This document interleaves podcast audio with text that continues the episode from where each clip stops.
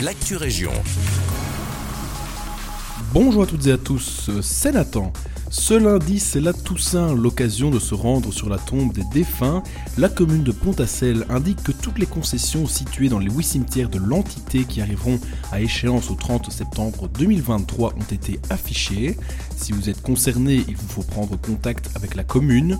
L'administration vous laisse deux options, soit demander le renouvellement, soit renoncer à la concession qui redeviendra alors propriété de la commune. Des actes individuels ont été posés sur les tombes concernées attention de ne pas y toucher tant que vous n'avez pas informé l'administration communale de Pontacelle. Qui dit Toussaint dit aussi jour férié. La commune de Senef rappelle donc que la collecte des déchets n'aura pas lieu ce lundi. L'ensemble des collectes en porte-à-porte prévues auront donc lieu un jour plus tard. Pour Senef zone 1, vos PMC seront ramassés le mardi 2 novembre. Les déchets résiduels et organiques le seront eux le vendredi 5 novembre. Pour la zone 2, PMC et cartons seront aussi collectés ce mardi. Par contre, les déchets résiduels et organiques devront attendre le samedi 6 novembre avant de partir. Enfin, un casting de figurants pour jouer aux côtés de François Damiens.